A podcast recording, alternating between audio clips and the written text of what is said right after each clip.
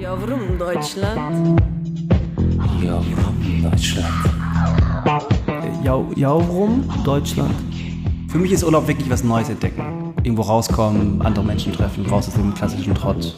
Nee, ich will im Urlaub eigentlich keine Menschen kennenlernen. Was? Ich habe nämlich die Nase voll von Menschen. Guck mal, ich, wenn ich in Urlaub fahre, weißt du, gibt es zwei Typen von Menschen, die ich nicht sehen will. Deutsche und Türken. Und wenn die jetzt diejenigen sind, die neuen Urlaubskönige werden, Alter, ich habe keinen Bock auf die. Wenn ich im Urlaub bin, dann will ich mit Portugiesen abhängen, mit dem Meer abhängen, mit Sand, mit Italienern, mit Stein und mit Fischen. Thailändern, Fischen.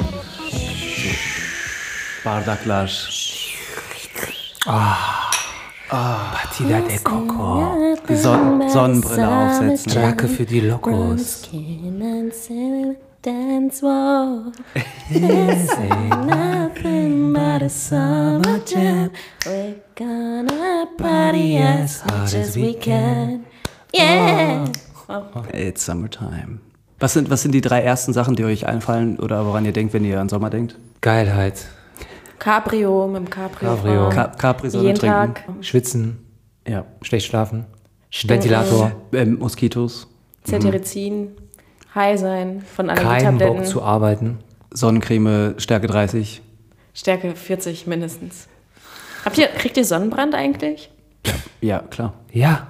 Ja, klar. Aber nicht, also ich bin, ich bin, am glaub- Türk hier. Hä? Ich bin richtiger Türke, ich krieg keinen Sonnenbrand. Wirklich? Ja. Wie kriegst du denn keinen Sonnenbrand? Du bist ja nicht irgendwie. Ich auch nicht. Ich krieg auch keinen Sonnenbrand.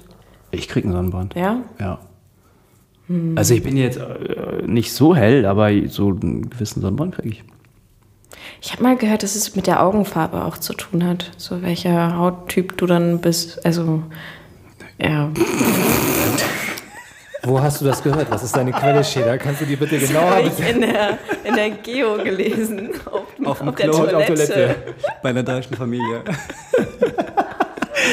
ja, wir wollen über, wir wollen, wir wollen über ähm, unsere Reiseerfahrungen sprechen. Reisen mit unseren Eltern in der Jugend, in der Kindheit, ähm, eigene Reisen. Oder auch einfach mal Urlaub, zu Urlaub. Hause auf dem Balkon, Urlaub zu Hause. den ich nicht habe. Aber Boah, das ha ich hasse Urlaub. Ich hasse Leute, die Urlaub auf dem Balkon machen und das so sagen. Also sagen so, ja, ich, ich mache Urlaub auf dem Balkon. Warum? Weil ich, das, ist, das ist kein Urlaub. Voll, doch. Weil du nicht rauskommst aus, deine, aus deinem normalen Leben. Du hängst aber einfach vielleicht immer noch. musst du das auch gar nicht, weil dein normales Leben eigentlich total geil ist und du einfach keine Zeit hast, es zu genießen. Weil was mich eher abfuckt, ist nämlich die Leute, die so zum Beispiel irgendwie dann vier Wochen Sommerurlaub haben und dann am allerersten Tag direkt verreisen müssen. So, was ist so schlimm an deinem Leben in Deutschland, dass du direkt abhauen musst? So, dann ändert dein Leben. die klassischen türkischen Familien, die in der Nacht am, am Schul, die Schule geht in, die, geht in den Urlaub und in der Nacht fahren die schon los. Wer als erster über die Grenze kommt, hat gewonnen so ungefähr. Okay, erstes Fazit dieser Folge. Jeder, der Urlaub macht, hat ein Scheißleben, vor dem er flieht, ja? Okay, das haben wir schon mal geklärt. Nein, also nee. Aber ich finde, es gibt auch durchaus Gründe, einfach mal, also ich sehne mich total danach, einfach mal so zwei Monate oder, okay, zwei Monate Urlaub ist jetzt ein bisschen Luxus, aber mal so zwei Wochen, wo ich so keine Verpflichtungen habe, einfach mal hier in Berlin das Leben zu genießen. Ja, aber das hängst ja nicht auf, dem- das ist ja nicht auf dem Balkon abhängen. Also es gibt ja wirklich so Leute, die machen sich den Balkon dann schön, kaufen sich einen kleinen Grill, brauchen sich irgendwelche Pflanzen und geben kein Geld aus, gehen nicht raus und leben halt auf ihrem Balkon. Das ist halt kein Urlaub. Für mich ist Urlaub wirklich was Neues entdecken. Irgendwo rauskommen, andere Menschen treffen, raus aus dem klassischen Trott. Nee, ich will im Urlaub Ja. eigentlich keine Menschen kennenlernen. Was? Ich habe nämlich die Nase voll von Menschen. Und im Urlaub will ich eigentlich mich erholen. Also zum Beispiel so einen Urlaub mache ich dieses Jahr, weil wir haben uns irgendwie lange gefragt, so mein Freund und ich, okay, was machen wir dieses Jahr? Irgendwie in irgendwelche Städte und fliegen und bla. Dann haben wir gemerkt, dass wir beide eigentlich nur Bock drauf haben, irgendwo zu chillen, zu lesen, nicht zu reden, vielleicht mal was zu essen und zu schlafen. Und deswegen fahren wir jetzt einfach nach Ostdeutschland. Die Leute sind da eh nicht nett und mit denen müssen wir eh nicht reden. Wohin, wohin denn nach Ostdeutschland? Irgendwann die polnische Grenze. Krass. Aber wenn ihr Pech habt, äh, ist das Wetter scheiße. Nein. Ich stimme Schäder zu, nein. Weil ich glaube, tatsächlich, also die, die, die meisten ähm, Leute fliehen ja auch echt äh, in die Sonne, ist ja klar. Ja, klar. Deutschland ist einfach ein kaltes Land. Nicht nur die Menschen sind kalt, sondern das Wetter ist auch kalt. Aber weißt du, das ist ja auch so ein biodeutsches Phänomen, in Skiurlaub zu fahren. Also in meinem verwandten Bekanntenkreis hat es niemand gemacht und ich habe mich. Ge okay, Jam. ich rufe Und auch euch. Snowboarder. Ich war auch Ski. Ich war ich meinen hab mich Eltern. mal fragt, so, Alter, hier ist es eh arschkalt und dann fährst du auch noch an einen Ort, wo dann so meterdick Schnee ist. Nein, so, es ist warm Geht's auf jeden- eigentlich noch gut? Es ist warm, weil du bist, äh, du bist der Sonne näher. Es ist Ja, weil du relativ mega warm. fett eingepackt Nein, bist. Du nein. kannst dich ja kaum bewegen in deinem fetten Skianzug. Nein, das ist wirklich, es ist wirklich relativ warm. Die Sonne ist, also je nachdem wann und wo. Ich muss dazu sagen, ich bin, äh, ich war dreimal mit meinen Eltern in der Schweiz Skifahren in meiner Jugend. Ich bin aber kein guter Skifahrer und dann habe ich viele, das ist ganz lustig, dann bin ich viele Jahre nicht mehr gefahren und dann sind wir irgendwann mit unserer Klasse irgendwie in der, das ist die lustigste Geschichte, 11., 12. Klasse oder so, äh, nach Winterberg Skifahren. Und ich hatte irgendwie keine Skiklamotten, ich habe mir was ausgeliehen, so eine rote Hose. Und ich war echt schlecht, bin die ganze Zeit auf die Fresse gefallen, während alle meine deutschen Freunde, Birte, Martin, äh, Mariam, all die Leute, die sind irgendwie super gut, irgendwie Slalom, die die Piste, Piste runtergefahren. Und dann bin ich hingefallen und ich habe mir die Hose aufgerissen. Und ich hatte einen Schlitz hinten an meiner roten, an meiner roten Skihose. Und was hast du drunter an? Eine Unterhose. Hast du dich geschämt? Ich habe mich voll geschämt. Und alle waren schon unten an der Piste und haben auf mich gewartet und ich bin dann so runtergekullert quasi, bis ich unten ankam. Aber das ist doch so ein klassisches. Beispiel dafür, finde ich, dass einfach Deutsche grundsätzlich alles besser können als Türken. Überhaupt gar nicht. Ich war einfach schlecht und die waren einfach, die hatten, die sind einfach mehr Ski gefahren. Okay. Das hat doch nichts Ja, für die ist der Weg so runter, weißt du, so abstürzen, absteigen irgendwie. Boah, boah, was, wohin ihr Ich meine Ski-Story, so Alter. geil, Alter, dass unsere Folge über Urlaub seit vier Minuten voller Aggression und Hate ist. Ich brauche einfach Urlaub. Das ist, das ist das, worum es hier geht eigentlich. Ah, lass das mal beibehalten, das finde ich super. Wann wart ihr denn zuletzt im Urlaub? Mein letzter verfickter Scheißurlaub, Alter. Diese ganze Kacke mit Entspannen und endlich zu sich kommen und nicht mehr Alter, arbeiten. dich mal ab, du. Und was ist los? Sorry. Scheiße Urlaub, Alter. Scheiß Urlaubskultur, echt. Die Deutschen gelten als die Urlaubskönige der Welt. Überall müssen die König sein, die Deutschen zum Beispiel. Das fuckt mich auch ab. Überall. Wir sind Weltmeister, wir sind Urlaubskönige, wir sind die Bierkönige. Was ist los mit den Chapeau. Um das mal wieder auf eine, auf eine andere Ebene zurückzuziehen. Die Deutschen äh, verrei verreisen tatsächlich sehr viel.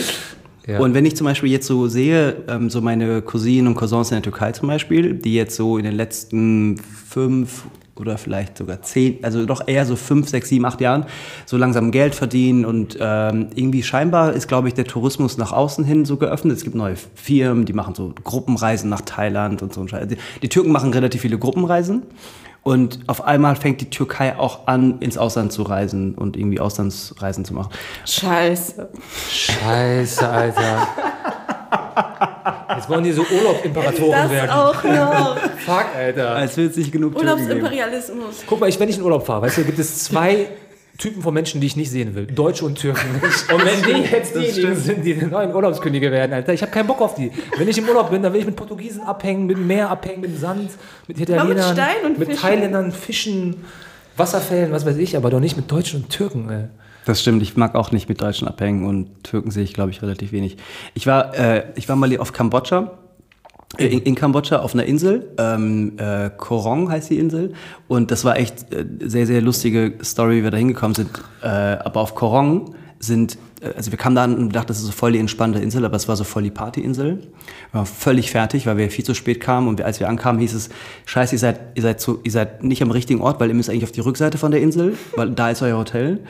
Und da mussten wir so last minute irgendwas finden, wo wir pennen können und wir waren zu fünft unterwegs und ähm, haben dann so zu fünft in einem Zimmer gepennt und sind halt rausgegangen zum Essen. Und da war quasi am Strand waren so mehrere Restaurants und das Interessante war, all diese Restaurants gehörten Türken. Und ich war so, what the fuck, was macht ihr hier? Und es waren nur Türken und es war so eine Was Kolonie haben die dann von verkauft? Essen. Es Kebab? war ja, nee, es war so? Fisch und das ist echt geil. Es war so eine Kolonie von so Istanbul-Türken, die irgendwie aus aus äh, ähm, wie sagt man äh, Auswanderer waren und die haben sich irgendwie dort alle breit gemacht im Paradies. Es gab auch so eine, so, die hatten irgendwie so ein Haus mit so 20, 30 Türken, die dort gelebt haben zusammen. Und wir haben Fisch gegessen und wir haben uns alle den Magen verdorben und hatten drei Tage lang Durchfall. Ja, siehst du. Scheiß Türken. Scheiß Türken. weißt du? Also, Verderben sogar die asiatische Küche. aber gab es da asiatische Küche oder hatten wir türkische Nein, es gab Fisch und Kartoffeln Fisch. und ich weiß nicht mehr, was Also was es eigentlich, gab. Es war warte, es waren Türken, die deutsche Küche gekocht haben und davon haben sie dir den Magen verdorben. wahrscheinlich. Toxische Misch Mischung. Genauso wie so Chinesen in Italien, äh, wo ich jetzt war in Valencia, irgendwie Chinesen kochen auf einmal so spanische Tapas. Bio-Chinesen. Ähm, Ja. Ja. Also, wann wart ihr zuletzt im Urlaub? Was war eure geile, was ist eure geile Urlaubsstory, Ufuk? Boah, ich habe super viele geile Urlaubsstories. Ähm, aber wir sind ja in meinem postmigrantischen Podcast. Deshalb erzähle ich, glaube ich, die, die, die ich am witzigsten finde, was das angeht. Ähm, mein Vater als alter Linker und großer Fan von äh, Che Guevara und Fidel Castro hatte Ewigkeiten den Traum, äh, nach Kuba zu reisen. Und irgendwann hat sich die politische Lage in den letzten zehn Jahren ja ziemlich verändert. Und hatte er so den Eindruck, so wenn man jetzt nicht dahin fliegt, dann war es das. Dann kriegt man dieses alte Kuba, was so, so seine äh, Fantasie, in seiner Fantasie einfach der Traumort überhaupt war auf der Welt. Äh, kriegt das nicht mehr zu sehen und hat ziemlich viel Geld in die Hand genommen, um mit meiner Mutter und mir dahin zu reisen. Und dann sind wir dahin. Und die erste Woche waren wir in Havanna. Das jetzt, wie lange ist das jetzt her? Das ist knapp zehn Jahre her, glaube ich. Okay. Erste Woche in Havanna und zweite Woche in, pff, ich vergesse den Namen immer, ist irgend so ein Fünf-Sterne-Hotel, richtiger Quatsch. Also völliger Schwachsinn, sich diesen Lebenstraum zu erfüllen und dann eine Woche äh, in diesem Fünf-Sterne-Hotel abzuhängen. Es war aber auch ein bisschen gut, weil die erste Woche war, gab es viel Beef, weil mein Vater die ganze Zeit durchgängig alles glorifiziert, heroisiert, unfassbar toll und gut gefunden hat. Immer Der ist irgendwelche ein historischen anständiger Genosse, dein Vater. Nicht so historische Bezüge zu irgendwas herstellen wollte, immer alles unfassbar schön geredet hat, während meine Mutter und ich die ganze Zeit so, ey, Papa, die haben hier kein Geld, ne? Also vielen Leuten geht es hier wirklich nicht so gut. Aber das hat ja Grund, das ist ja der amerikanische Imperialismus und äh, Ausbeutung Kubas. Also es gibt ja, das kann man ja, ähm, das steht, Schuld kann man ja sehr sind schnell. die Kubaner nicht. Kann man Schuld ja sind nicht Kontext die- schaffen, ja. Nein, das Ja. stimmt. So, also ich, das wäre jetzt auch die Argumentation deines Vaters, die auch berechtigt ist, finde ich. Also die Kubaner, Weil- wir sind halt ausgegrenzt, äh, Wirtschaftsembargos etc. Dies, das. Genau, man kann aber auch sagen, ähm, die Argumentation wird dann brüchig, wenn jemand sozusagen da sitzt und sagt so, guck mal, funktioniert doch alles hier, ist doch super hier. Und dann denkst du so, ja, also was auch immer die Gründe sind, warum das nicht funktioniert hat, es ist schwierig. Er hat das idealisiert. Ja, voll. Und man muss ihn aber auch lassen. Ich habe halt die ganze Zeit meiner Mutter gesagt, lass ihn doch einfach. Ist doch scheißegal. Also ich finde auch ein bisschen witzig, weil du hast richtig gesehen, wie viel, ähm, wie, wie Träume wahr wurden bei so Kleinigkeiten, wie halt Glas Rum da irgendwie vorm Parlament irgendwie trinken und auf dieses Parlament gucken und du hast so die Augen leuchteten. So, ne? Und das, äh, das war auf jeden Fall sehr intensiv und witzig war aber der Moment, als wir in diesem Fünf-Sterne-Hotel irgendwann mein Vater auch auf den Trichter kam. Ja, aber ich will mal wissen, wie wirklich das einfache Volk sozusagen lebt. Und dann gab es da so einen Gärtner, der da äh, gearbeitet hat. Und dann meinte mein Vater, weil ich konnte, oder kann immer ein bisschen Spanisch, äh, geh mal zu dem hin und frag den mal, ob der mit uns reden will. Dann bin ich zu diesem hingegangen und dann war es auf einmal total konspirativ. Dieser Gärtner mit so einem grünen, äh, nicht Fischermütze, sondern so einer Gärtnermütze, also diese großen und seinen grünen Klamotten. Und meinte so, ja gut, okay, wir können reden, aber nicht hier. Wir treffen uns 20 Minuten unter dem Baum da hinten. Und dann bin ich mit meiner Mutter und meinem Vater, und meine Mutter und mein Vater halt so in so Bikini und, und so irgendwie Latschen, ich auch in so einer Shorts. So halt Urlauber, haben uns mit so einem kubanischen Gärtner, der da das einfache Volk repräsentierte für meinen Vater, unter diesem Baum getroffen. Alle konnten es eigentlich sehen. Es war völliger Schwachsinn, sich da zu treffen. Und mein Vater halt so begierig die ganze Zeit, Ufo, Ufo, frag dir mal das. Was verdient der Monat? Wie viel muss er dafür arbeiten? Wie ist die Regierung? Wie ist die Situation momentan? Und dann musste ich halt in so einem, der hat auch nicht so gut in Spanisch die ganze Zeit fragen. Und dann hat er mir erzählt. Und am Ende haben wir ein bisschen Geld gegeben und mein Vater ist super selig wieder an den Strand und hat sich ein Bier geholt. Und dann kann man sich das so vorstellen, dein Vater hat sich ein Bier geholt und dann äh, sind du, deine Mutter und dein Vater lagen quasi vor der, an, dieser, an diesem Fünf-Sterne-Hotel in Badeklamotten, Traumstrand. Traumstrand und du liegst da zwischen deinen Eltern. Und, wie, der- und mein Vater erzählt einen vom kommunistischen Traum. und hat ja jetzt Beweise über durch den Typen. Aber gleichzeitig auch, der Typ hat natürlich viel erzählt, was an äh, wirklich schlimmer Armut sozusagen herrscht. Ähm, hat er da angefangen, dann so ein bisschen, bisschen kritischer zu werden. Und du trinkst dann an deinem, äh, wahrscheinlich nicht Pina Colada, sondern Rum. Nee, aus, aus einer Kokosnuss heraus gab es da Cocktails und die hast du dann dabei getrunken. Und du hattest so Hawaii-Flipflops an und so. Schäder, hast, wann hast du denn zuletzt Urlaub mit deinen Eltern gemacht?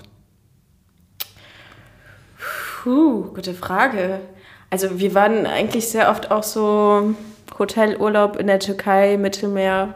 Also weil der Großteil meiner Familie lebt ja in Meißen, das ist halt äh, ja, recht in der Nähe von Antalya. Und früher, wenn wir halt die Familie besucht haben, haben wir das immer mit so einem Hotelurlaub verbunden. Das letzte Mal war das so vor zehn Jahren. Also ich war danach nochmal mit meiner Mutter und meiner Schwester im Urlaub. Ja, genau. Für, für viele, ich glaube, für viele äh, Deutsch-Türken, Turko-deutsche Leute, die äh, mit ihrer Familie in Urlaub gefahren sind in die Türkei, war das mehr so ein Familienbesuch-Urlaub als ein Urlaub der völligen Entspannung. So, man fährt dann irgendwie ins Dorf der Oma, zum Haus vom Onkel und man, und weil je nachdem, wenn die Familie ein bisschen verstreut ist, dann fährt man erst auf die mütterlich, zur mütterlichen Seite der Familie, dann zur väterlichen mhm. Seite der Familie. Wie war das so bei euch? War das immer so, hast du das Gefühl gehabt, fahren Urlaub oder hast du das Gefühl gehabt, es ist jetzt so sechs Wochen Familienbesuch in der Türkei?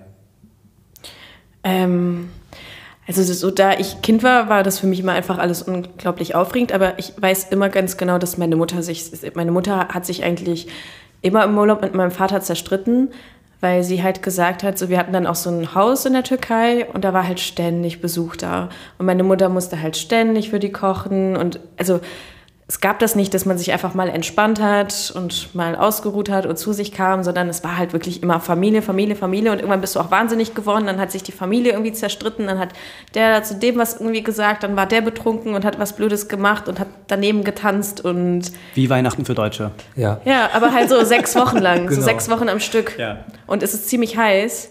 Also in der Türkei ist es ja auch so, dass die Kriminalitätsrate rasant steigt im Sommer, weil es so heiß ist und die Leute halt durchdrehen zum Teil. Echt? Was? Ja.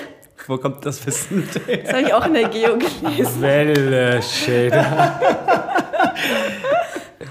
Aber äh, das, das ist, glaube ich, gar nicht so verkehrt, dieser Vergleich. Ne? Irgendwie, die Deutsche treffen sich zu Weihnachten oder äh, alle Christen treffen sich zu Weihnachten, die Familien kommen zusammen und die Türken treffen sich im Sommer in der Türkei mit der Familie. Also ich kann nur bestätigen, dass äh, die sechs Wochen Türkei-Urlaub äh, bis, ich glaube, bis 15, 16, 17 habe ich das gemacht, glaube ich, 16.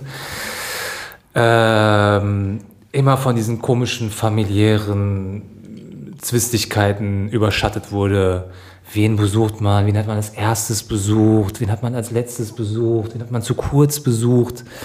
Ähm, das war Politik vom Feinsten, das fand ich super anstrengend. Es gab aber immer die zwei Wochen, wo auch Sommerurlaub gebucht wurde. Und wie es sich für die Familie Jam gehört, Fünf-Sterne-Hotel, und alles. Aber in der Türkei dann? In der oder? Türkei, ja. Und das war dann natürlich all-inclusive. Und das war dann natürlich schon geil, irgendwie zwei Wochen da.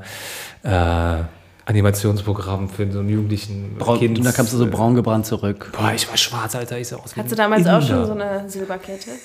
Ich hatte damals mehrere Silberketten, ja. Und noch eine, ein Goldarmband. Süß. Was ist denn mit dir, Jam? Ähm, also bei mir war das so, dass ich, ähm, meine Eltern ähm, haben gar nicht jedes Jahr Urlaub in der Türkei gemacht. Und stattdessen äh, ähm, sind wir irgendwie nach Italien gefahren oder nach Frankreich oder nach Spanien oder so. Und eins der schönsten Urlaube meiner Eltern war tatsächlich äh, so eine Spanien-Portugal-Reise. Das war, das war sehr interessant. Ich war, glaube ich, 14, 13, 14 oder so. Und es war wirklich so eine reine Kulturreise. Also wir haben drei Wochen lang Spanien gemacht und sind wirklich von, irgendwie von dem Museum zu dem Museum und bla bla bla. Und ganz am Ende waren wir dann eine Woche in Portugal am Strand. Und wir sind mit dem Auto gefahren es war wirklich eine, eine tolle Reise. Ich glaube, das war mit der einzigen oder wenigen Reisen, wo meine Eltern sich super gut vertragen haben. Ich kann mich an keinen Streit erinnern oder sowas. Und ähm, ja, das war echt eine super schöne Reise. Verrückt, wie, das ist, finde ich schon sehr ähm, ähm außergewöhnlich, dass ähm, eine äh, turko-deutsche Familie diese Art von Urlaub, und das ist jetzt auch 20 Jahre her, wie, wie kamen die auf die Idee? Weißt du das? Oder woher kam der, der, der Wunsch, dass, ich glaube, so, so, so, ein für mich klassisch Bio-Deutsch-Bildungsbürger-Urlaub ja. zu machen? Ich glaube, also so, so ein bisschen ähm, also zum Beispiel, meine Eltern waren sehr interessiert, irgendwie Alhambra, Cordoba, Granada zu sehen, so äh, was Don Quixote so gereist ist, so diese ganzen Mühlengeschichten, was alles so stattfindet. Und das, das war, glaube ich, das hat die sehr interessiert. Deswegen waren wir irgendwie an diesem Dreieck in Andalusien, ich glaube, so eine Woche oder so. Davor waren wir in Madrid. Ähm, ich weiß nicht, wieso in Madrid. Also irgendwie, ich weiß ehrlich gesagt nicht genau, woher diese Spanien-Begeisterung war, da, wo, der, wo die herkam. Aber es war wirklich ein, also wenn ich jetzt auch zurückdenke, du hast recht, das ist 20 Jahre her und ich kann mich auch erinnern, wie wir in San Sebastian waren mit meinen Eltern und ähm, keine Ahnung, abends durch die Straßen gelaufen sind und irgendwie Tapas gegessen haben. So, das ist irgendwie ganz geil eigentlich. Mhm. Also es war, deswegen war das ein sehr freier und anderer Urlaub als sonst, weil die anderen Reisen Äh, dann auch irgendwie, ich war, glaube ich, einmal mit dem Auto dann, bin ich mit meinen Eltern in die Türkei gefahren. Ähm, oder auch die Reisen dann später in der Türkei, irgendwie äh, 17, 18, so um den Dreh. Ähm, oder halt mit meiner Mutter alleine in, in, den Sommerferien auch mal in der Türkei. Das war immer so ein bisschen anders. Das war auch wirklich so immer Familienbesuchen und irgendwie Verpflichtungen nachkommen. Ich wollte nur auf das zurückkommen, also eigentlich auf Ufuks Frage zurückkommen, weil ich die ganz fundamental finde. Also, weil ich kannte das auch nicht, dass türkeistämmige Familien in meinem Umfeld wirklich was anderes gemacht hätten als im Sommer, als in die Türkei reisen. Und für mich war das dann auch, also bei meiner Familie war das genauso. Und für mich war das dann, als ich angefangen habe, alleine zu reisen, mm, ich das Gefühl hatte, boah, ich muss jetzt mega viel nachholen. Die anderen haben so einen großen Vorsprung, weil die halt jedes Jahr irgendwie mit ihrer Familie nach Frankreich gefahren sind, nach Italien. Und ich kannte das alles nicht. Also meine Familie konnte sich das erstmal nicht äh, leisten. Und ich glaube, vor allem war irgendwie einfach so, und das merke ich immer noch bei meiner Mutter ganz krass, so diese Sprachbarriere. Also ich meine, die haben halt Englisch nie gelernt, die, hatten das, die haben das in der Schule nicht gelernt. Und ähm, ich meine, dann fährst du dahin und bist halt dann doppelt fremd plötzlich. Ich meine, das Sprachproblem hast du schon zum Teil in Deutschland und dann bist du plötzlich in Spanien. Wie unterhältst du dich mit denen? Es sei denn, du hast so einen netten Sohn wie Ufuk, der so begabt und talentiert ist, der dann für dich übersetzt. Ähm, Sprache war auch immer ein Problem. Also mein Vater kann äh, ein bisschen Englisch, meine Mutter auch ganz, ganz wenig. Ich glaube, das hat sich jetzt in den letzten zehn Jahren noch irgendwie verschlechtert oder so. Aber mhm. zu der Zeit konnten die mehr Englisch. Und, aber wir haben uns immer so mit äh, Händen und Füßen irgendwie unterhalten, gefühlt. Mhm. Wir haben auch nie, also das, was zum Beispiel nie wirklich stattgefunden hat oder woran ich mich erinnern kann, ist dann so, dort irgendwie Anschluss zu finden. Also wahrscheinlich auch sprachlich. Also man hat jetzt nicht irgendwie irgendwelche Spanier kennengelernt, wie wenn wir drei jetzt irgendwie in Urlaub fahren würden in Spanien und mit irgendwelchen Madrilen abhängen würden. Ja, also ich finde, äh, bei meinen Eltern ist es ein bisschen ähnlich, dass die äh, in den letzten Jahren auch irgendwie, glaube ich, nicht mehr so viel ähm, Lust haben, nur in die Türkei zu reisen, sondern angefangen haben, ähm, sich selbst Ziele, Urlaubsziele zu setzen, teilweise auch nur so für über ein Wochenende, vier Tage fahren sie, fliegen ja nach Spanien halt, nach Portugal, Italien, was auch immer. Äh, und haben sich das Ewigkeit nicht getraut, wollten immer, dass ich mitkomme, damit ich halt alles organisiere und weil ich die Sprache kann. Und irgendwann haben sie es einfach gemacht. Super. Und dann waren sie plötzlich in Spanien und ich war so, und plötzlich war ich so, fuck, wie, wie kriegen die das hin? Die kriegen das nicht hin, ich muss da hin, so. Und hat dann aber so, so, so ganz, ganz stolz irgendwie immer so Fotos von sich vor irgendwelchen Kirchen oder weiß ich nicht, am Strand oder was weiß ich geschickt. Und irgendwann auch mit so einem deutschen Pärchen. Wow. Also dann haben wir geschrieben, so das haben wir gerade ja. kennengelernt, die sind total nett und haben mit denen irgendwie sozusagen ähm, zwei Tage da, glaube ich, verbracht. Und haben mittlerweile den Mut und auch einfach dieses, dieses Denken, hey, wir arbeiten viel, wir sollten uns mal gönnen, die Welt zu sehen und irgendwo hinzureisen. Wir kriegen das schon hin Uh, let's do it. Und ich glaube, viele machen auch Urlaubsreisen, also so, so, Gruppenreisen deswegen. Das macht also meine so Mutter ganz oft. Ja? Also hier innerhalb von Deutschland, also sie hat da so eine Seniorengruppe. Also meine Mutter ist ja. noch nicht so alt, die sind alle so 20 Jahre älter als sie. Das sind dann so nette biodeutsche Omis und Oppis. Und mit denen reist sie dann immer nach Soest und in die Eifel und so. Und das gibt ihr voll den Kick. So. Voll, und ich bin da sogar auch einmal mitgefahren. Und es war so skurril halt in diesem Bus so. Ich finde so eine Ansammlung von alten Menschen mal ein bisschen skurril. So, ich finde, naja, ich will es jetzt nicht ausformulieren, aber es riecht immer sehr einnehmend und denkt. Schäder. Ey, Alter, die, weißt du, du musst political correct sein, du musst so Turko-Deutsche sagen, Voll, genderfluid bleiben immer, genau. äh, ganz vorsichtig sein, nicht sexistisch zu sein. aber du kannst doch nicht abstreiten. oder was? Machst du dir die alten naja, die haben schon einen speziellen schlecht. Geruch. Den, und Wonach riechen die denn? Ja, nach al alten Menschen. Ich bin da halt einfach mitgefahren. Mein Freund war auch mit dabei, weil wir wollten meiner Mutter einfach eine Freude machen. Und dann sind wir nach Soest gefahren. Und irgendwann war es halt ein bisschen langweilig, mit denen abzuhängen. Und dann waren wir halt in so einem mega malerischen kleinen Dorf und wussten nicht, was wir tun sollen. Dann sind wir einfach in die Spielhalle gegangen. Weil die Alten stinken und sind langweilig. Ist doch klar, die Alten stinken und sind langweilig. Das ist geil. Da dann haben wir dann 30 Euro gewonnen und damit haben wir dann unsere Fahrt bezahlt. Wow. Krass. Und deine Mutter ist da aber dann die einzige äh, Turko-Deutsche? Äh, nee, da ist noch meistens ihre Freundin Sübeyda dabei. Das ist so die beste Freundin von meiner Mutter. Die, die ist mega cool eigentlich so. Die ist Vegetarierin, fährt Fahrrad, also ist auch schon älter. Und ist nicht zu alt, ne? Der Charakterisierung einer 60? Persönlichkeit. Die, fährt, die ist Vegetarierin und die, ist, die fährt Fahrrad.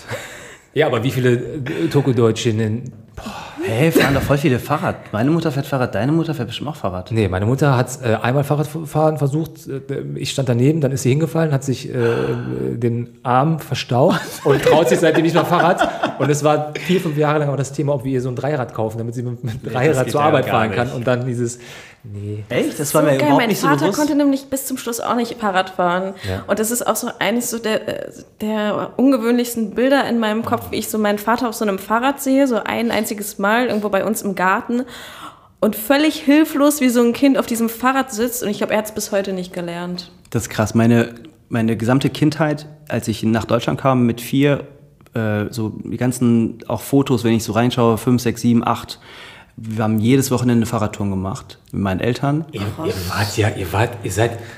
Habt ihr, habt, ihr, habt ihr irgendwie so in der deutschen, bist du in der, seid wart ihr in der deutschen Community in, Nee, in gar der. Deutsche Türkei? Gene? Nee, nee. Und wir waren, wir waren aber die gesamte, also mh, es gab eine, es gab quasi eine Generation, die nach dem Putsch in der Türkei gekommen ist nach Deutschland und wir waren halt quasi eine Community mit denen zusammen und wir haben so Massenfahrradtouren gemacht, so 20. Und ich kann mich sogar erinnern, eben, also einer der Fahr bei einer der Fahrradtouren, Ma Mahmoud war auch so ein kleiner, der war glaube ich ein, zwei Jahre jünger als ich, also so als Erinnerung nur. Und der saß hinten auf dem, auf dem Fahrrad von seinem Vater und der hat seinen Fuß eingeklemmt. Und wir mussten, dann- wir haben das, alle- das also solche Erinnerungen habe ich, wie wir dann diesen hier kleinen Jungen irgendwie ins Krankenhaus gefahren haben, alle auf ihren Fahrrädern und so. Wart ihr wie so eine Armee? Hattet ihr auch so Fahnen, so rote Fahnen so auf dem Gepäckträger? Aber wir haben auch dann irgendwie, keine Ahnung, wir haben dann auch gegrillt oder sind dann zu irgendwelchen Seen gefahren. Und das Schöne war äh, in meiner Kindheit, ich bin ja in Dienstlagen aufgewachsen, das ist relativ ländlich. Und da gab es, glaube ich, einfach gute Fahrradtouren oder Routen. So. Aber ich, ich check nicht. Voll geil. Wo, wo haben deine, haben deine Eltern in irgendwie so ein Buch How to live like a German oder sowas? Alman gibi yaşamak. Aber warum ist das denn? äh, Ich, find- ich Na, Ich ich glaube, es geht wirklich so eher ist. darum, ich meine, deine Eltern, deine Eltern sind ist Akademiker. Lehrerin, Ja. deine Mutter Oder mein Lehrerin. Vater ist Journalist, meine Mutter- Dein Vater ist Journalist, ich glaube, Ja.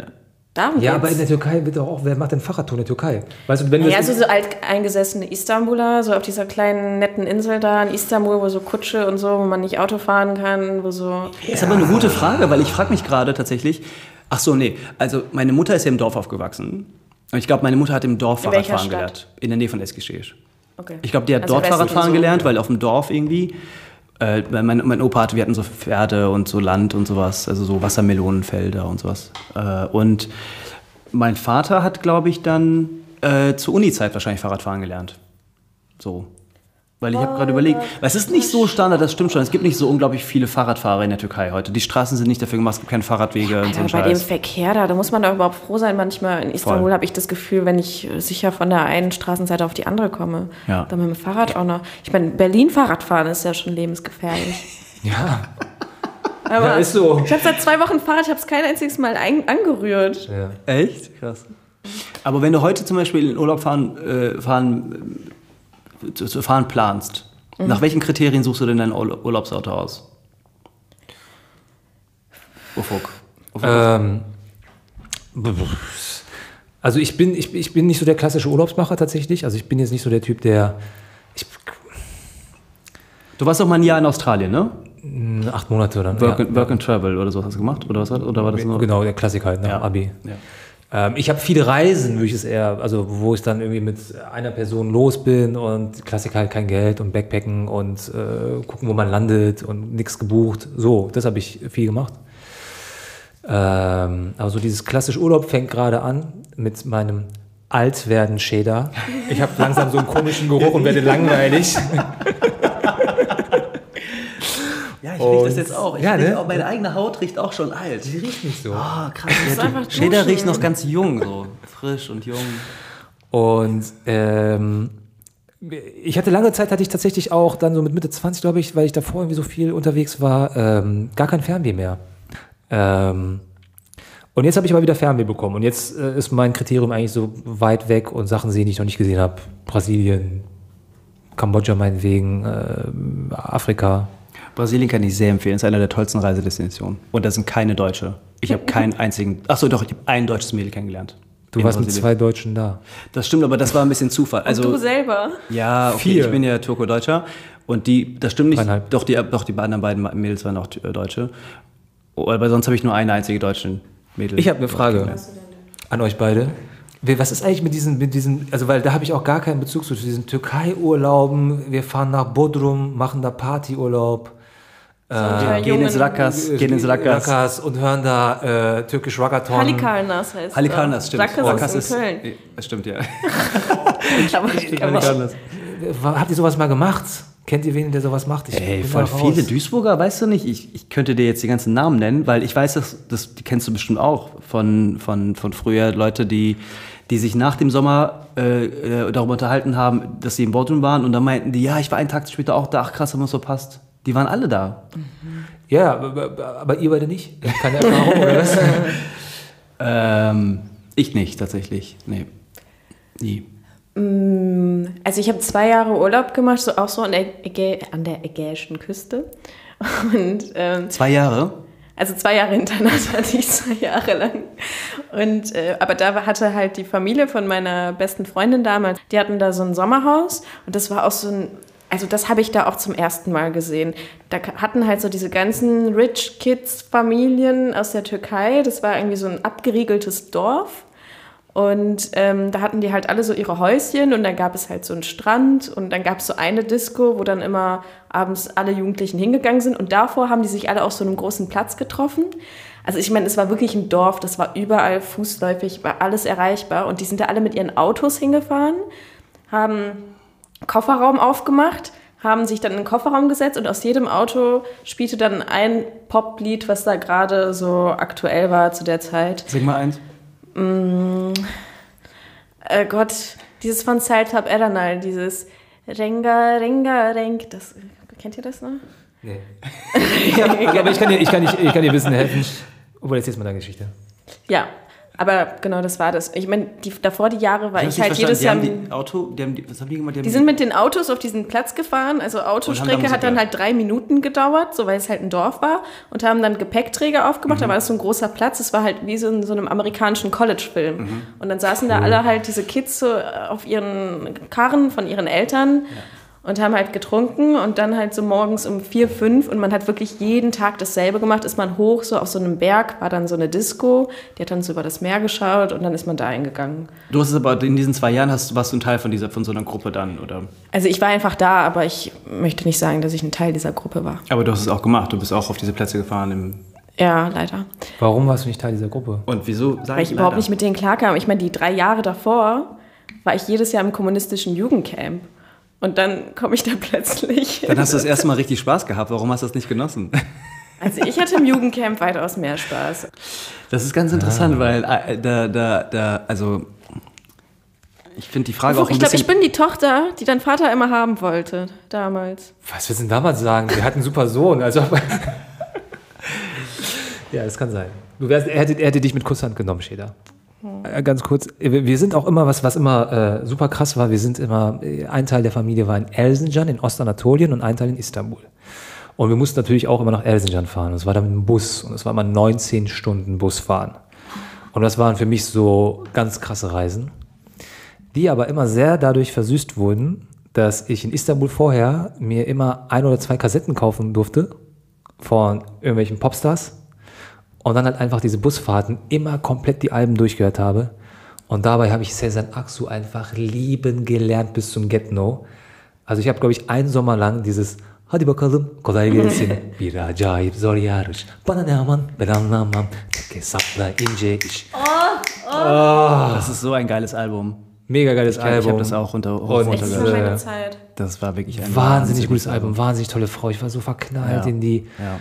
Und ich glaube, das, das war für mich, glaube ich, sehr wichtig tatsächlich. So ein Bezug, da habe ich einen emotionalen Bezug zu türkischer Musik und äh, Kultur bekommen in diesem 19 Stunden Busfahrt, Walkman hören, Was natürlich auch äh, wie selten. wahnsinnig ähm, sch schönes Bild ist. Du fährst So ein kleiner quasi zehnjähriger durch, genau, du hast die Kopfhörer auf, äh, Ah, ja. au- aus dem, au- draußen fährst an der Landschaft vorbei, die Sonne strahlt, du siehst Menschen, die du nicht kennst, äh, ein Land, was du erforschen möchtest, hörst irgendwie eine wunderbare Stimme. Und äh, ich glaube, da findet bei sehr, sehr, oder fand sehr bei, bei sehr, sehr vielen Leuten irgendwie eine emotionale Bindung zu dem Land statt. Boah, ist das ein geiles Bild, fällt mir auch jetzt erst auf. Sehr schön, ja. Der kleine süße Ufuk am Fenster von dem Bus. Boah, ich habe auch mal rausgeguckt. Und dann natürlich, die Kopfhörer waren natürlich auch nicht in ihr, sondern so diese kleinen alten. Klar. Das erinnert mich so ein bisschen an so diesen Film von Kiarostami, wo dieser kleine Junge, äh, wo, die, wo der mit seinem Vater durchs Land fährt, äh, im Iran, wo es Erdbeben gab und dann sitzt der kleine Junge hinten im Auto und guckt immer so durchs Fenster und macht irgendwie so kleine Gesten und sowas. Und es gibt nicht Der- viel zu sehen. Ne? Es ist sozusagen auch alles ja, ist ja Dürre ganz viel da. Oder es ist sehr trocken und es sind immer die gleichen Berge. Also es ist jetzt nicht so, dass du da viel. Aber er hatte bestimmt was so Meditatives. Also wenn ich mir das so vorstelle. Das ist eigentlich ein mega geiler Urlaub, den ich genauso machen würde. Und aber ganz bis nach El was habt, ihr dann, was habt ihr dann in Erzincan gemacht? Also dann, Ähm, da haben wir dann meine Oma und, und äh, Onkel äh, etc. besucht und ähm, in einem kleinen Haus auf dem Dorf eine Woche verbracht und da natürlich auch nochmal ganz andere Sachen erlebt, wie halt diesen krassen Obstgarten, wo es dann alle Kirschbaum, Pfirsichbaum, äh, Gurken, Tomaten, selbst, selbst gebastelte Sauna mit einfach nur Plastikfolie und, und so äh, Holzleisten, äh, Leisten, ja. Ähm, oder wo ich weil meine Oma einmal morgens gesehen habe, wie sie äh, so einen Plastikbehälter vor sich hat und irgendwas Weißes hat sie in der Hand und einen Trichter und füllt sozusagen die ganze Zeit Wasser in diesen Trichter und reinigt irgendwie dieses weiße, durchsichtige Ding. Und ich habe mir das so die zehn Minuten lang angeguckt und dachte, was macht die da? Bin dann irgendwie so, weiß ich nicht, ein paar Stunden später in der Küche oder komme in die Küche und es stinkt halt bestialisch und sie hatte halt so eine Darmsuppe gemacht. Ich kenne Genau, ich kenne Pansensuppe. Pansensuppe. hat den Darm entleert. Sie hat den Darm entleert und ich fand das so widerlich. Ich habe diese Suppe, ich, hab, ich musste dann äh, ein bisschen was probieren und habe halt wirklich zwei Löffel genommen, habe dann knallhart sagen müssen, ey, tut mir leid, du hast den ganzen Tag mit dieser Suppe verbracht, aber no Diese Suppe way. ist so heftig. ich habe die immer in meiner Aber Kindheit gegessen, wenn ich krank war, hat mein Vater mich immer zum Ischgame mitgenommen. Meine Mutter war jedes Mal wirklich tot beleidigt, wenn ich das nicht gegessen habe, aber ich habe es bis heute durchgesetzt, dass ich das nicht essen. Und deine Ich Mama macht das zu Hause, hat das du letztens erzählt, glaube ich. Kann das sein? Die hat das ein paar Mal zu Hause gemacht, Wow. ja, und das Haus hat wirklich eine Woche lang einfach nach Kacke gestunken. Gedärm. Oh Gott, Das ist eklig. Alter. Aber ich habe gerade irgendwie Bock drauf bekommen. Nee. Können wir gleich Ischgame-Suppe essen gehen. Wir haben ein Thema vergessen, Was ganz, denn? ganz prägend Essen. für mich, was, was Urlaub angeht, ähm, die ganzen Istanbul-Reisen, die man so mit, sagen wir mal, ab 18, 19, wenn du dann so angefangen hast, äh, durftest auch mal alleine ein bisschen Zeit in Istanbul verbringen, durch die Stadt gehen äh, und dann die Jahre darauf, wenn du noch mal alleine hingereist bist und dann angefangen hast, das Nachtleben und Istanbul-Türken kennenzulernen, äh, das war super prägend. Ja? Ja, da habe ich krasse Erlebnisse Wie oft und hast du das denn gemacht? Fünf, sechs Mal, würde ich sagen. Also es war oft auch sozusagen, oder ein paar Mal auch in so Projektkontexten, wo es dann total aufregend war alles. Ähm, aber das war auch so, boah, das waren mit die schönsten Urlaube, glaube ich, die ich je hatte. Aber das waren so eigentlich auch, weil das so ähm, in, weil das so eine unentdeckte, so, also eine kulturelle Reise war in irgendeiner Form für dich, also so eine ähm, Selbstreise in eine Welt, wo du eigentlich auch dazugehörst. Klar, ich war immer in vielen Bücherläden, in ähm, Secondhand-Läden, in äh, Plattenläden, ähm, habe da ganz viel gestöbert, habe in viel Zeit in Beyoğlu verbracht und einfach die schrägsten Läden mir angeguckt, um Leute kennenzulernen, wo ich dachte, wo ist, wo ist dieses äh, andere, die andere Türkei, nicht Mainstream-Türkei, gibt es das? Ähm, Aber ist es wirklich so, dass du dich da, da dazugehörig gefühlt hast? Also hast du das Gefühl gehabt, so hier gehöre ich dazu, hier komme ich an, so hier bin ich ein Teil von? Nee, also ich ähm, habe dann da teilweise völlig überraschende Erfahrungen gemacht. Also wo ähm, Menschen, die du sozusagen dachtest so, ah cool, okay, das ist ja so ein, weiß ich nicht, ein Türke, mit dem ich gleich dicke, der hört vielleicht auch irgendwie eine bestimmte Art von Musik, der hat einen Klamottenstil, der äh, vom Mainstream abweicht oder was. Ähm, und dann festzustellen, dass dahinter teilweise Werte sind oder Einstellungen, Lebenseinstellungen, wo ich so, äh, du hörst diese Musik, du siehst so aus und erzählst mir jetzt ein, was die Frau, wie sich eine Frau zu benehmen hat und was sie zu machen hat und was nicht. Du hast diese politische Einstellung, du erzählst mir gerade etwas von Todesstrafe. Also weißt du, so dass du gemerkt hast, so ja, krass, ich, es ist oberflächlich, was ich mache. Es ist irgendwie nicht.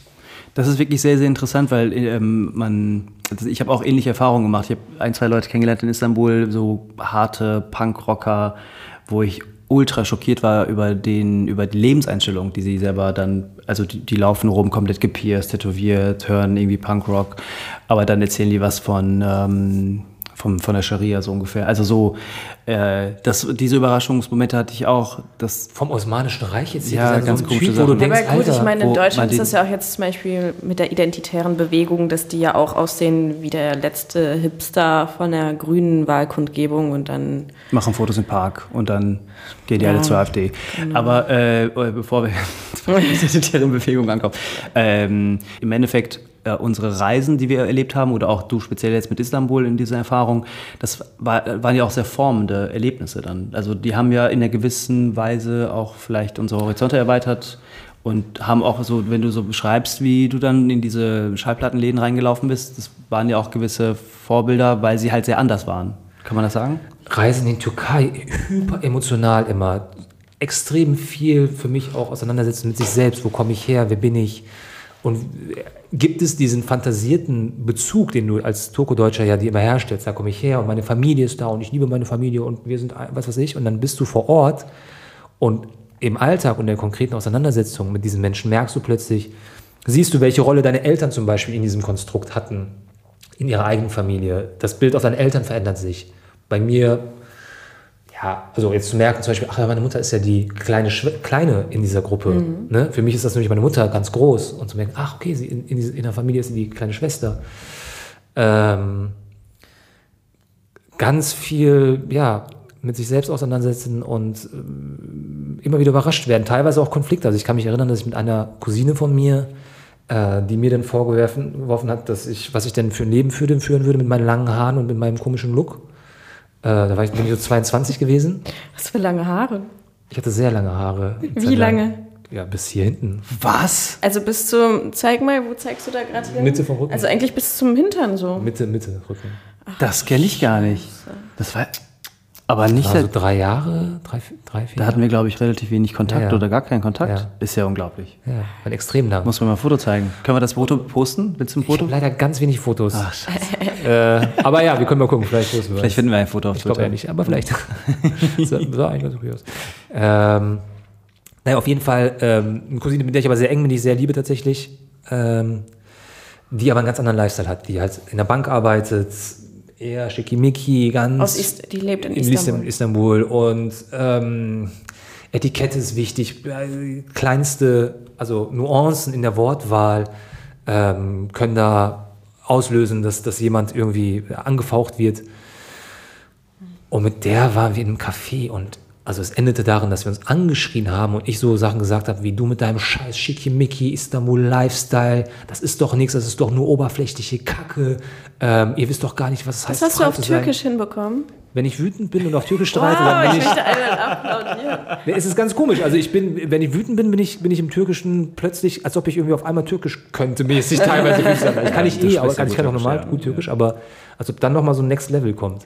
Aber ich möchte, Also, ja, ich möchte da Beispiel für- eigentlich äh, jetzt anschließen, was du eben angestoßen hast, weil ich glaube, das ist ganz, ganz wichtig, dieses zurück in die Türkei gehen und denken, so, da gehöre ich ja eigentlich hin, da komme ich her und ankommen und genau dieselbe Erfahrung machen eigentlich, dass man wieder als ein anderer Fremder wahrgenommen wird. Ich kann mich immer sehr gut daran erinnern, wenn wir in Melsen oder auch in Istanbul zum Beispiel mit meinen Eltern auf einen Bazar gegangen sind. Ähm, man hat einfach immer schlechtere Preise bekommen, wenn die gemerkt haben, du kommst halt aus Deutschland. Und meine Eltern haben meiner Schwester und mir verboten zu reden. Und das Witzige war, obwohl wir nichts gesagt haben, sobald wir in den Raum kamen, haben die direkt gemerkt, ah, das sind Alamanges. Und dann kamen die direkt auf uns zu, ah, ihr seid aus Deutschland, oder? So, wollt ihr das und das kaufen? Und ich habe einfach damals nicht begriffen, woran das liegt, weil ich habe wirklich nichts gesagt. Aber es war so eine ganz, ganz prägende Erfahrung, die, glaube ich, alle machen. So dieses Alamange sein in der Türkei halt. Und ähm, ja. Ich glaube, ähm, ganz, ganz prägend war diese Erfahrung zum Beispiel für den äh, Rapper Haftbefehl. Da gibt es eine Doku drüber. Äh, die Doku heißt Haftbefehls Haftbefehl. Haftbefehl für Haftbefehl. Weil er ja, ich glaube, ich kriege es nicht ganz zusammen. Ich, er ist auf jeden Fall nach Istanbul abgehauen und hat als äh, junger Mann dann ein paar Monate in Istanbul bei einer, seiner Familie da gewohnt und beschreibt in dieser, in dieser Doku so, wie, wie prägend diese Zeit für ihn war, weil er da so ein bisschen festgestellt hat, so, ja krass, hier gehöre ich auch nicht hin. Ähm, wenn ich was machen will, wenn aus mir was werden soll, dann muss ich das in Deutschland machen. Und ich werde es wahrscheinlich nicht auf dem kriminellen Weg schaffen oder das ist nicht, ich muss was anderes finden. Und ich finde das irgendwie ganz süß sozusagen, dass das äh, Haftbefehls Erweckungsreise ist, wo er seine Bestimmung findet äh, und dann zurückkehrt und vielleicht dieses Land, diese Sprache annimmt und dann ja diese krasse, das, was er gemacht hat, ist ja tatsächlich ähm, diese krasse Durchmischung von Arabisch, Türkisch, Kurdisch, deutscher Sprache in die Musik einführen. Also ganz, er hat ja ganz viel geprägt, was jetzt momentan alle machen. Und ich glaube, das hat ganz viel mit dieser Reise zu tun. Und das finde ich schon ziemlich krass. Ja, ich finde es auch interessant, weil diese, ähm, also das ist, glaube ich, nochmal ein ganzer Themenkomplex eigentlich so, die Reisen in die Türkei, äh, unabhängig vom Urlaub im, im äh, Kontext von Erfahrungen, die man dort gesammelt hat und dann die Selbstreflexion, die irgendwie dort äh, angefangen hat, vielleicht einzukehren, weil es auch irgendwie für mich paradox ist, irgendwie das, was du gerade beschreibst, diese Erkenntnis, die scheinbar auch Haftbefehl hatte, dass man feststellt, okay, ich bin auch hier ein wenig fremd und ich, wenn ich erfolgreich sein werden möchte, dann muss ich das irgendwie in Deutschland machen, weil dort bin ich sozialisiert, dort bin ich zur Schule gegangen, das ist eigentlich mein Land. Aber in irgendeiner Form und vielleicht ist auch wiederum das, was du vorhin beschrieben hast, so ganz kleine Erfahrungen mit der Musik, mit dem Land, mit dem Essen, mit der Familie, irgendwie, keine Ahnung, auf dem Land vom Baum eine Pfirsich essen. Äh, all diese Sachen, die dann irgendwie so eine gewisse Nostalgie noch mit reinspielen. Also diese Vermischung zwischen, ähm, oder die, vielleicht die Erkundung, wieso es so eine gewisse Diskrepanz der ähm, Identität gibt zwischen Deutschland und Türkei, ist vielleicht genau in dieser Balance zwischen Nostalgie und Erfahrung in der Kindheit und gleichzeitig aber auch vielleicht die Feststellung, dass man nicht dort eigentlich äh, genau dazugehört. Also da ist irgendwie so eine Spannung. Ich kann es nicht ganz zusammenfrickeln, aber. Ja. Also die Liebe kam vielleicht in unserem ähm, äh, Gespräch gerade ein bisschen zu kurz, weil ich habe auf jeden Fall auch ganz viele Momente, wo ich, äh, wenn man es zugelassen hat, irgendwie anzunehmen, warte mal, irgendwie komme ich hierher, tatsächlich so ein tiefes Gefühl von Verbundenheit auch. Also ganz oft habe ich das, wenn ich bei meiner Oma auf, in Istanbul, siebte Etage, in einem ganz normalen ähm, Wohnviertel ist das, die Häuser sind ganz eng aneinander zwischen den Balkonen ist sozusagen drei Meter Luftlinie und es sind so 40 Balkone. Und wir sind, sitzen dann da auf, diesem, auf der siebten äh, Etage auf dem Balkon. Der ist 50 Zentimeter breit, aber ewig lang. Das ist so ganz eng. Meine Oma, meine Tante und ich. Und wir essen Pfirsich und Aprikose und trinken Tee dazu. Und ich sitze mit diesen beiden alten Frauen, die ich alle zwei Jahre mal sehe. Home. Ich bin zu Hause. Ja, das war's. Danke fürs Zuhören. Das war unsere Folge Thema Urlaub. Ähm, schaltet ein nächste Woche, wenn es heißt, ähm, wissen wir noch nicht. Äh, schaltet ein nächste Woche auf jeden Fall. Wir freuen uns. Das war ein Oh fuck. Jam. Danke.